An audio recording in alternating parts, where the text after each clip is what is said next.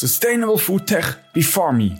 Das ist das Thema der Präsentation von Tobias Schubert an der Score. Gewesen.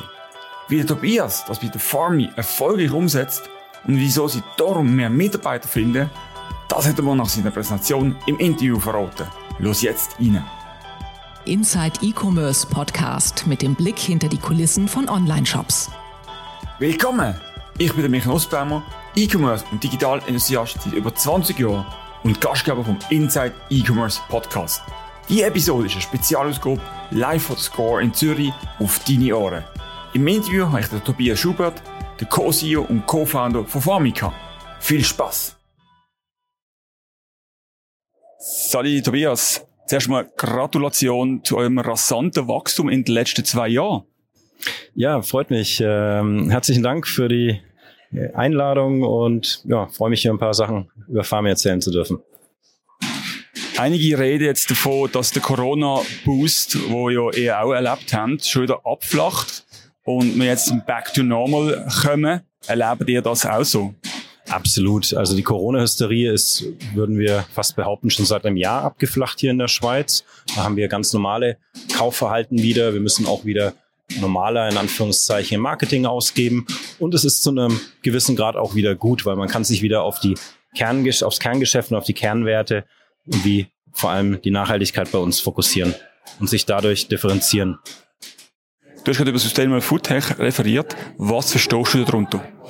Genau, also kommen wir erst mit dem Begriff Food Tech. Also es ist ein ähm, E-Grocery Unternehmen, ja, das ist Food und Tech, äh, also Produkte, Lebensmittel in dem Fall online verkaufen, enabled durch Technology, also wir haben ja unser eigenes IT-Team und Sustainable unterstreicht nochmal, was wir verkaufen. Ja, das wird jetzt nicht vornehmlich Massenlebensmittel, sondern eben nachhaltige, biologisch zertifizierte regionale Lebensmittel verkaufen. Das verstehen wir unter Sustainable Food Tech.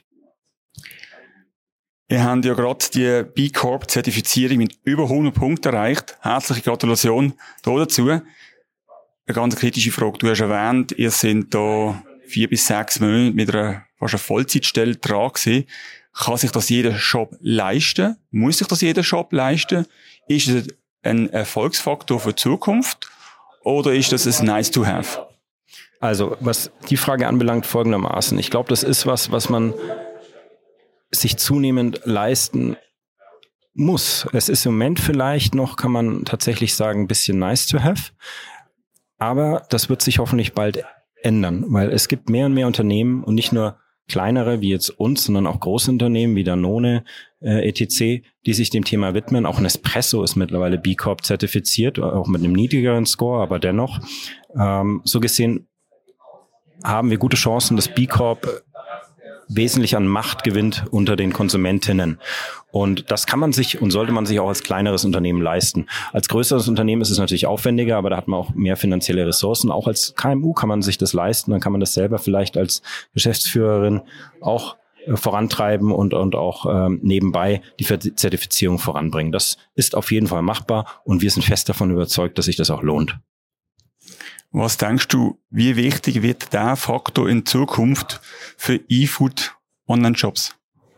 Ich denke, es wird wesentlich wichtiger. Ja, ähm, B Corp kennen die wenigsten Kundinnen im Moment noch, das muss man schon so sagen, aber es kennen mit Abstand der Großteil der Investoren.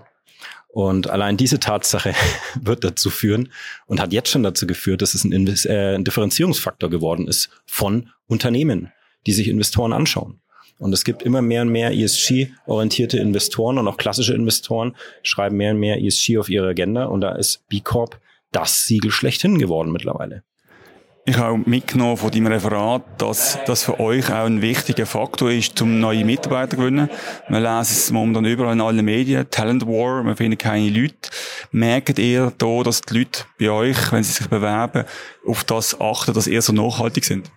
Auf jeden Fall das war bei uns schon immer so, auch schon vor acht Jahren. Die erste Frage, die man natürlich meistens stellt, warum möchtest du bei uns arbeiten? Und da sagt eigentlich immer fast jeder, ist eine coole Sache, die er macht. Oder ich, ich finde es einfach unterstützenswert. Ja, klar, jeder muss und will Geld verdienen, aber im Endeffekt, das ist dieses gute Gefühl, diese intrinsische Motivation, das it feels right, was bei uns allen Gott sei Dank mitschwimmt. Und ähm, B Corp unterstreicht das Ganze natürlich nochmal, auch wenn es bis jetzt auch bei uns noch die wenigsten kennen. Ja.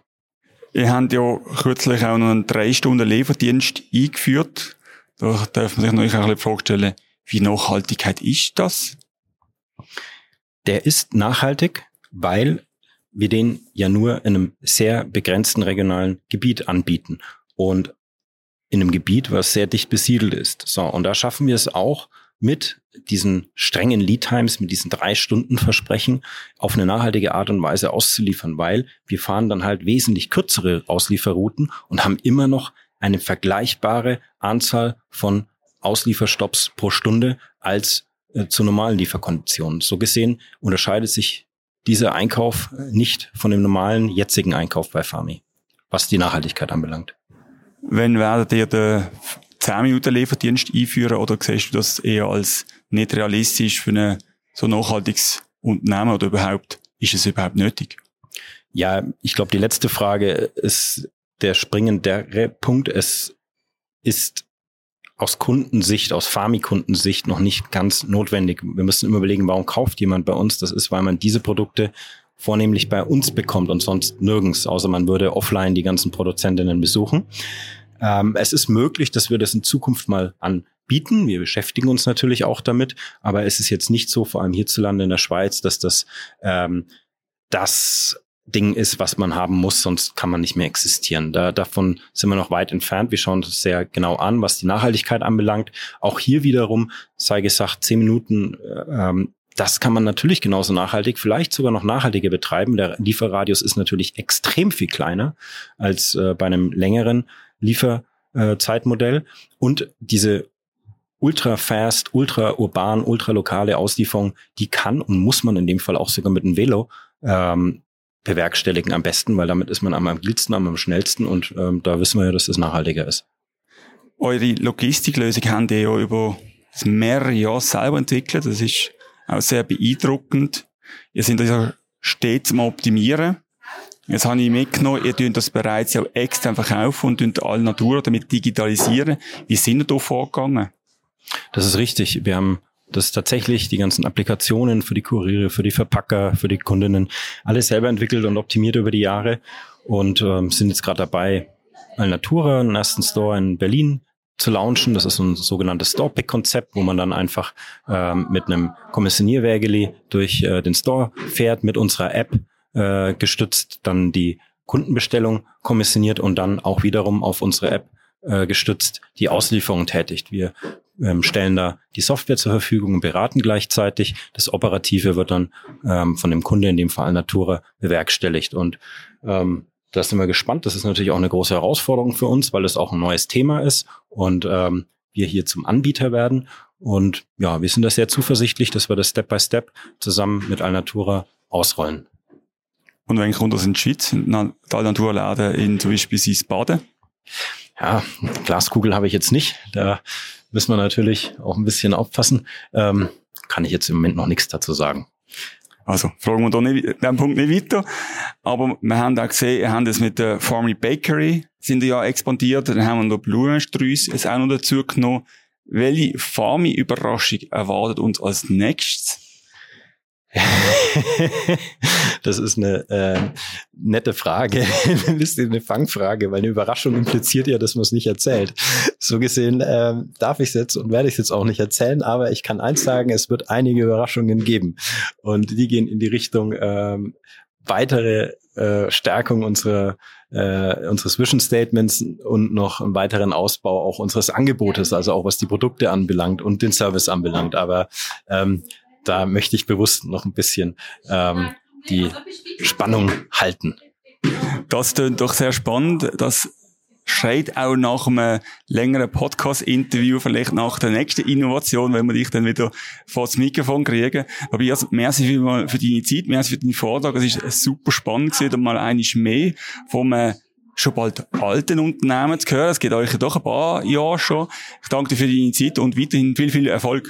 Herzlichen Dank. Auch äh, schön, dass du uns schon als etwas äh, gewachsenes Unternehmen bezeichnest, weil mittlerweile sind wir auch kein junges, wildes Startup mehr, sondern Wachstumsunternehmen. Ich freue mich äh, auf eine weitere, spätere Runde. Ganz vielen Dank. Willst du keine weitere Episode verpassen? Dann abonniert den Podcast jetzt in deiner Podcast-App. Hat dir der Podcast gefallen? Dann kannst du ihn auf Apple und auf Spotify bewerten. Merci für deine Bewertung und den Support vom Podcast. Bis zur nächsten Episode. Ciao.